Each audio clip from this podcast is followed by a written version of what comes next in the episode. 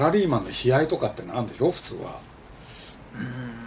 で先輩を立てたりとか本当は思っててもそれは言っちゃいけないから我慢するとか。でそういうことを積み重ねることによってちゃんとやって苦労するとある雰囲気って出るんでしょうね。僕今サラリーマンやってますけど働いてて我慢してる人もあんまりないし上を立てなきゃっつって苦しんでる人もなんかあんま見ない。ああうちの社風がいいってことですかね欲望に素直にで言いたいこと言うし。次郎長三国志出そうって言ったら上がうるさくて出せないって言ってたじゃん。いや、まあそんなこと言ってたんですか？でも出したじゃないですか。苦労したじゃない苦労しましたけど。あれ苦労すると思いますよ、いやそこそこでこういややっぱできなかったっつって新橋で飲むような悲哀は僕はあのプロジェクトではなかったですから。結局できちゃってやっぱできるんだな。ふんふんとか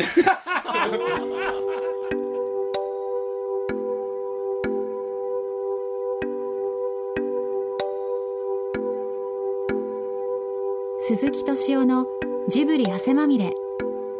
今週は先週に引き続き30代の東宝株式会社映像本部のサラリーマン堀田秀彦さん古澤義弘さん川村元気さんの日本映画界の若き目の3人を囲みサラリーマン経験のある40代のドワンゴ会長の川上信夫さんと最年長60代の鈴木さんとともに現代と昭和のサラリーマンについて考えていきます。そうかじゃあサラリーマン映画なんてのはもう成立しないんだ。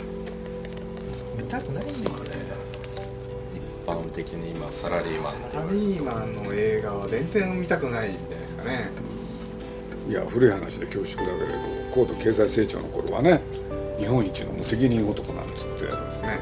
奥田さんの大好きな映画があるわけでしょで奥田さんなんかねあの僕らこうやってふ日頃会ったりするでしょ？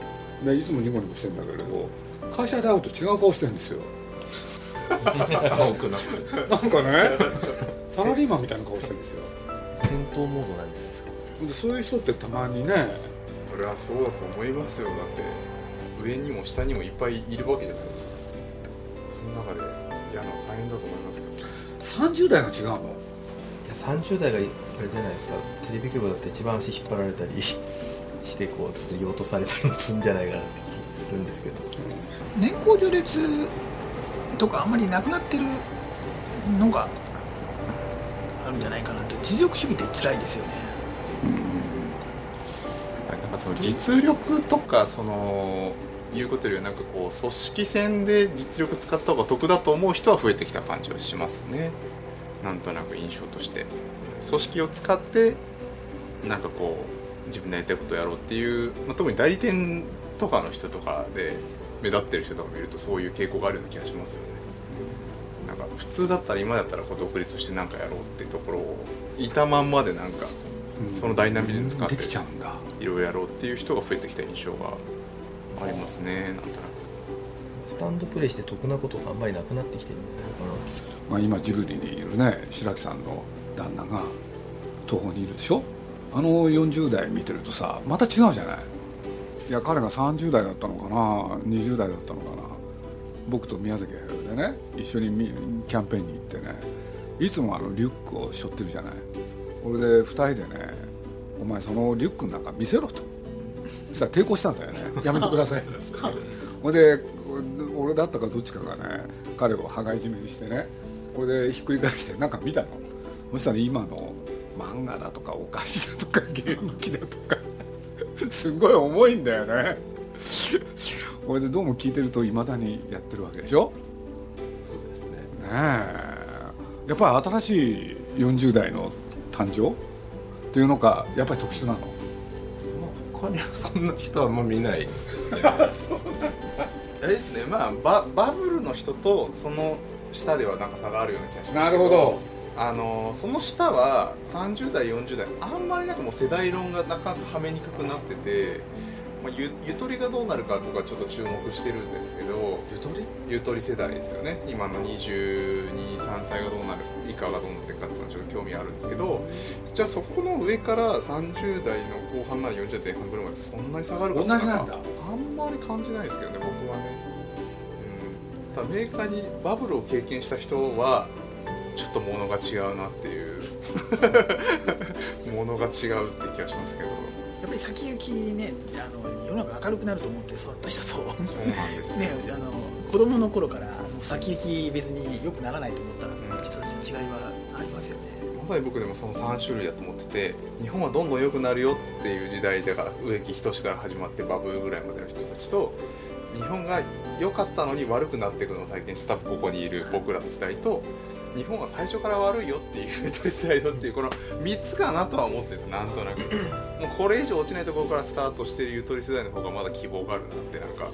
どうなんですかね。でそこでじゃあハングリー精神がそこに生まれてるかって言ったらそうでもないじゃないですか。単純にあの諦めて現実を受け入れてるって感じですよね。ただなんかこう自意識が強いタイプとあとはなんかサッカーでいう香川選手とか本田選手みたいになんか俺ら世界行けるかもしんねえとか言ってたら本当に行っちゃうような人たちもまあ出てくんじゃないかなっていう数人ですけどね。天才型はなんかゆとりから出てくるかもなとはなんか思ってるんですけど。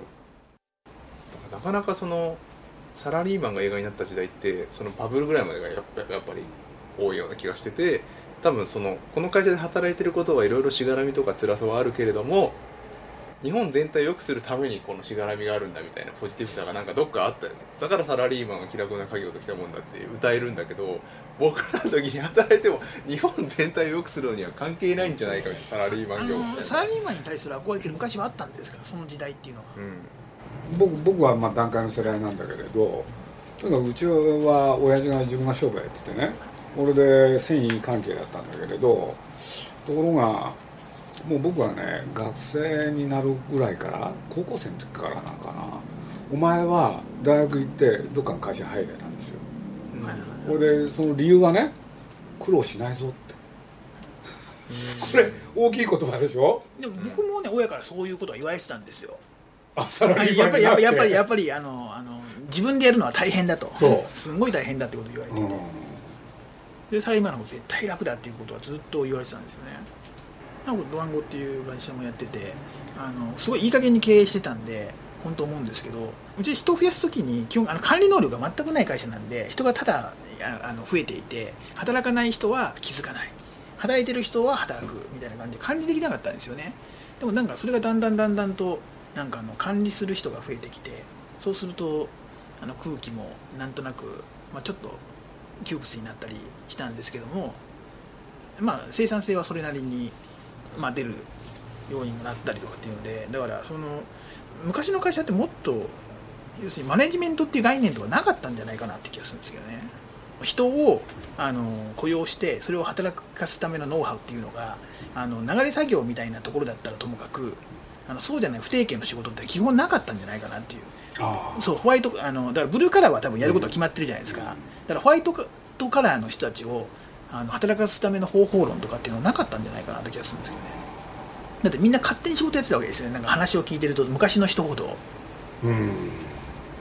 自由でしたよね。うん。まあ自由ですよね。聞いてる僕はあのまあ僕なんか編集者だったでしょ？川口海二っていう漫画家がいてね。それで原稿を書いてもらおうと。で彼のところへ行ったらねまだ彼結婚してなくて一人そしたらねさあこれからっていう時に熱出しちゃったんですよ。これで一人なんですよね。どうしようと思ってね。僕しかいないんですよ。看病するのが。それでしょうがないでしょ、これで近くのスーパーかなんか行ってね。しななぜか下着を買いに行くんですよね僕。着替えた方がいいだろうと。で看病してるうちにね気が付いたら3日ぐらい経っちゃってねそれでその頃なんて言ったって携帯も何もないでしょ？ではっと気が付くとね全然会社行ってないんですよね。そしたらね3日目だか4日目にねちょっとちょっと連絡しとこうかなと思って電話したら、怒られてね「お前何やってんだ?」って言うから「いやこうこうこういうわけで」っつって悠長だったんですよね、そういう意味では、怒られるのが大丈夫っていう人はいますよねあのいやなんか怒られるの嫌じゃないですか？あいやもう嫌じゃないですか？あ僕も割合怒られることはずっとやってた。あ人 だ怒られるの大丈夫な人って才能ですよね。は怒られた時はごめんなさいみたいなこと言うんですか？あ僕は怒ってるでしょ、はい。知らん顔してたんですよね。サラリーマンじゃないですよ 年功序列型賃金の崩壊、リストラ、実力主義、コストカットなど、現代のサラリーマンは気楽な家業と言えないかもしれません。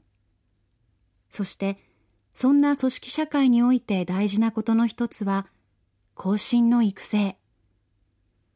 業界のサラリーマン、堀田さんたちも、そこが悩みの一つのようです。僕らがプロデューサーやってるんですけど教え方っていうのがちょっと分からなくて要は後輩が入ってくるじゃないですか。で僕も先輩例えば映画プロデューサー脚本作るとかあるじゃないですか。監督とコミュニケーション取るとかも教えるの難しいですよね。なんかこうその徒弟制度じゃないですけど。川村の持論って速く走れる人は最初から速く走それれる言うそれラジオとか言っちゃダメだよ。あそれ言うとすげえ嫌なやつになっちゃう やめてくださいよ。あ徒競走理論っていうの。でもそういうもんなんだよ。僕はすごくそれはなんとなくあの残っててそれは分かるんですよね。だってアニメーターでしょ、このジブリなんかで言えば。やっぱりうまいやつって最初からうまいんだもん。小学校の時にこう徒競走バンってやって速いやつはもう最初から速いじゃないですかで結構遅いやつ練習しても追いつかないじゃないですか。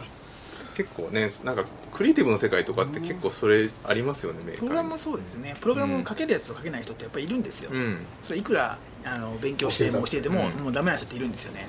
だからそれが適正ですよね。いいとか悪いとか優れとか優れてないじゃなくて向いてる場所があるかどうかっていうかそこだけの差だとは思うんですけどその人に向いてる仕事が他にあるかもしれないそうそうですだからそこ向いてないところで一生懸命ここで走って競争しろって言ってもしょうがないじゃんっていう。のは、あるっていうところありますけどねそれをドライと言われてしまえばドライなのかもしれないけど。え教育係やってんの？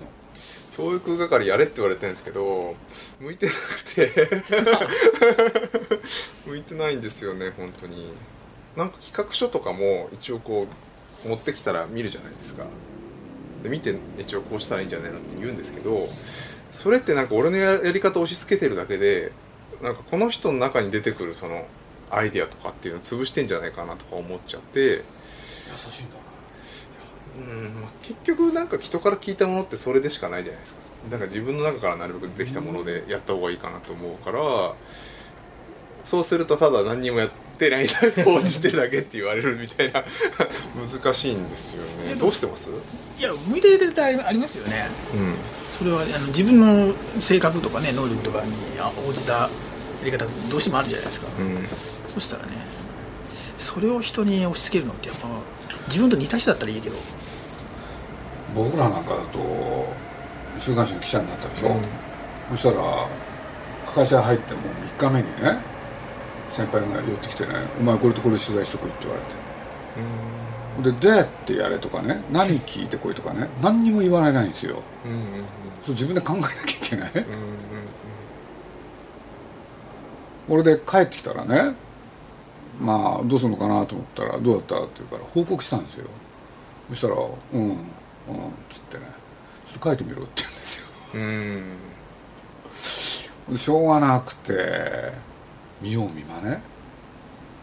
要するに前の週刊誌見たりしてるこうやってどうやって書くんだろでもね本当そうだと思うんですよね。なんか何かを作るということはそのこうやれって言われてやることじゃなくてなんかこう自分の中でしょうがないからじゃあ何を参考にしようかって選ぶところから始まるじゃないですか。この記事でもこういう文章でこういうふうに書いた方がいいよねって。なんか企画書とかもだからいろんな先輩の見比べて自分はこういう書き方の方が向いてるなとかっていうのを見つけてほしいんですけどなんかね結局なかなかそこまでたどり着いてもらえないんでそれが悩みですね。なんか。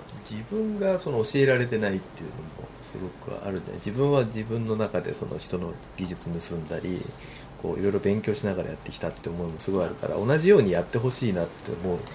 でも面白いと思うんですよね。映画作る仕事って、ん。だからほっといてもいろんな昔の映画見てみたりとか人のどういうふうに作ってるとか他の脚本とか読んでみたりとかしたらいいのになって思うんだけど。一言で言うと勉強不足っていうことなんじゃないの？そう。そうですね楽しいと思うんですけどね。そういう他の人がやってたことをこそうですね。う見たりするのはまあ、ねでも見よう見まねの中に教わるっていうのは入ってなかったから教わ教えられないっていう そういうことそういうことああですよね。そうですね。教わる。そん 教わってないとこ言うと市川みなみ先輩に怒られちゃう。俺は教えたぞっていうね、まあ、市川さんに教わったのはサラリーマン塾っていうのをよく市川みなみのサラリーマン道っていうの結構流行ってて。結構流行って僕の中で流行ってたんですよ。なんだっけビールを継ぐ時はこうラベルを持つなとかそういうの言われたんですよ。その継がれる方に見えるようにしてビール継がなきゃいけないらしいんですよ。あそうなんですか。なんで？いや知らないです。全然知らないですよね。いやでもいやそれは銘柄を示すっていう意味だ。そうみたいで僕はもう思いっきりビールのラベルを持ちつつ逆手でついた時に「お前は お前は何やってるんだ」ってすごい怒られたんですけど。それ逆だね。何ですか？僕ら最初教えられたのはラベルを手にしろなの僕もあの化学だったんでずっとそうですよね。瓶はラベル。垂れた時に液がラベルにつくといろんな化学反応が起こるんで。あ それだから化学道とサラリーマン道が全然違うっていう。いやでも飲み物とはそういうもんなんだって僕は化学のあの教授に教わりましたけどね。いやでもサラリーマン道はやっぱりどの銘柄継いでますよを こう明示しなきゃいけないんじゃないですかねでもこうやって今聞いてると昔のサラリーマンはこうだったってやつは作れるねこんな不思議なことがありましたって。そうだよね。でも話と聞くね昔のサラリーマンの話が面白いですよねいやなんかね。面白いですよね。だって俺なんかだって会社へねジーパンで行ったらすぐ当時？ジーパンってまだ誰も会社へ入ってきてないわけよ。すぐ呼び出されたもんね。で明日から入ってくるなとかなんか言われてね。説教ですよ。怒られてばっかりあ んま怒られてる嫌嫌にならないですか？なるべく怒られたくないんですけど僕もねすぐ怒られるんですけど市川さんに。よく怒られてるどそういうそういうやつはね面白かったよね。あそういうルールがあるのかっていうね。発見？発見というのか。まさかそんなことに怒られると思わない？でも確かに僕市川さんのサラリーマン道のあれをメモしてた時代があったんですよ。面白いから、焼酎のお湯割り作る時はお湯先に入れてで焼酎後から入れる。なるほど。要するにこう冷たいものの下に下がるからおお湯焼酎先に入れたらダメだ。混ざん混ざんないだろう。生活の違いよく言われてる。ことごとく化学とは逆です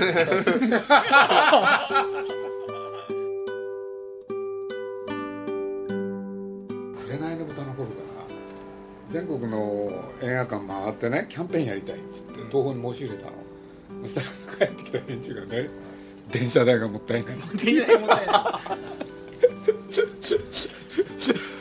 意味が分かんないですよねいやそこからそこから考えるとね。でもでもそれ電車代がもったいないんじゃないんですよね。多分面倒くさいことはやりたくないっていう理由なんじゃないですかそれはそういうことなんですかね。が電車代がもったいないんあれなんですよね。今までと違うことをやるのが嫌な人たちっていうのはい。っぱいいるんだけど宣伝とか何か作るってことは今までと違うことやるから目立つっていう。そうですよね。だからそこがやっぱ根本的に違うんですよね。だから数値ねあの数値がを重視してるマーケティングやってるところでねゲームセンターとかってあるんですけどゲームセンターとかロケテストとかやって、それでもうあの売り上げとかの予測を全部出しちゃって、うん。でそれでみんなあの似たようなあのゲームばっかり作ってジャンルごと衰退衰退してまた新しいジャンルができるっていうことを、でもずっと繰り返してきてるんですけど今だったらソーシャルゲームがそうですよね、うん。マーケティングが通用する世界とそうじゃない世界がある。そういうことですか？いやあのマーケティングが通用するっていうかマーケティング市場主義的な世界っていうのは結局その通なんか使い潰しちゃうんですよ。その世界を。そしてもうなんか終わっちゃうんですね。だからブームが早く終わっちゃうんですよね、まあ、別に人間がやっててもねなんかあの同じジャンルをもう一回作ってたらあの売れなくなりますけどそれが数値で管理するとそのあのジャンルの消費の仕方が根こそぎって感じになるんですよね。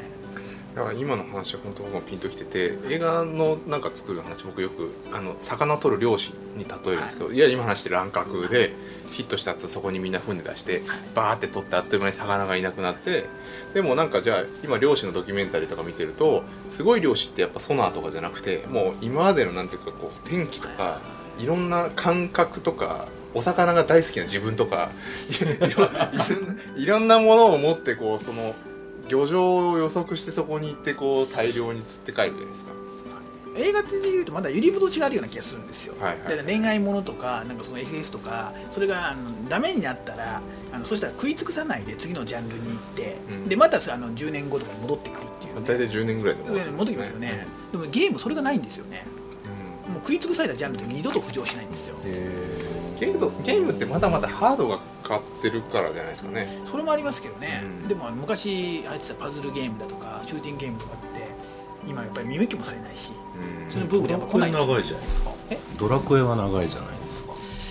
いやあれはだからあのそのドラクエっていうジャンルを一社で抱え込んで守ってるっていうだけで、ブランディングがいうまくいってるってことなんですはいそうですね。ブランディングで囲うことに成功してるってことですよねそれこそドラクエが今あれ？シリーズ何作目でしたっけ10まで。10ですね。だから10までいきそうなタイトルがもうないですもんね。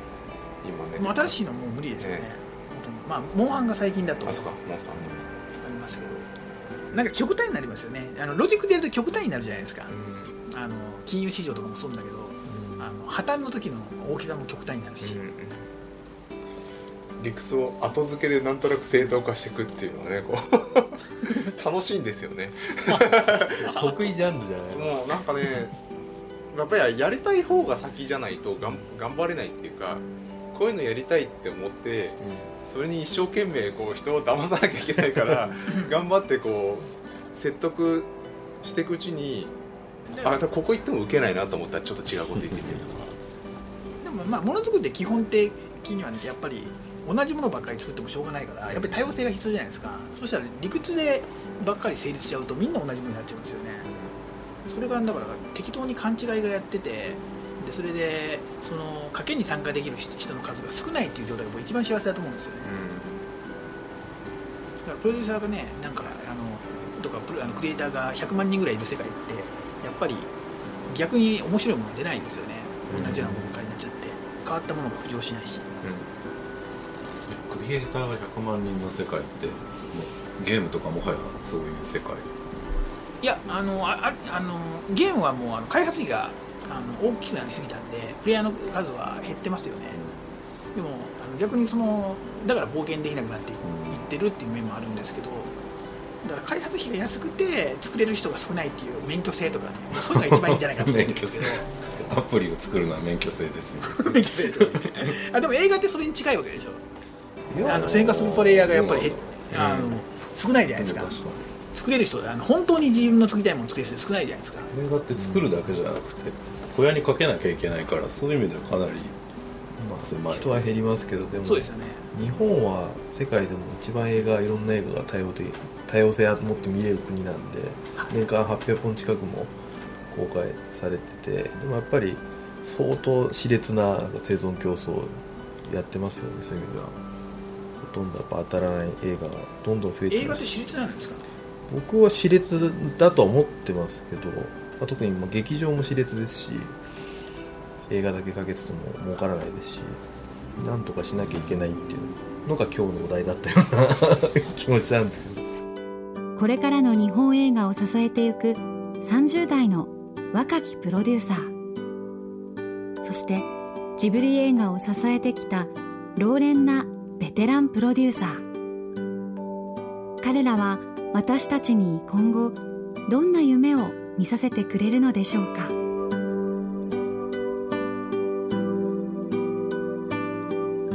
鈴木敏夫のジブリ汗まみれ。この番組はウォルト・ディズニー・スタジオ・ジャパン。JAL 町のホットステーションローソン。アサヒ飲料。日清製粉グループ。立ち止まらない保険。MS&AD 三井住友海上。au の提供でお送りしました。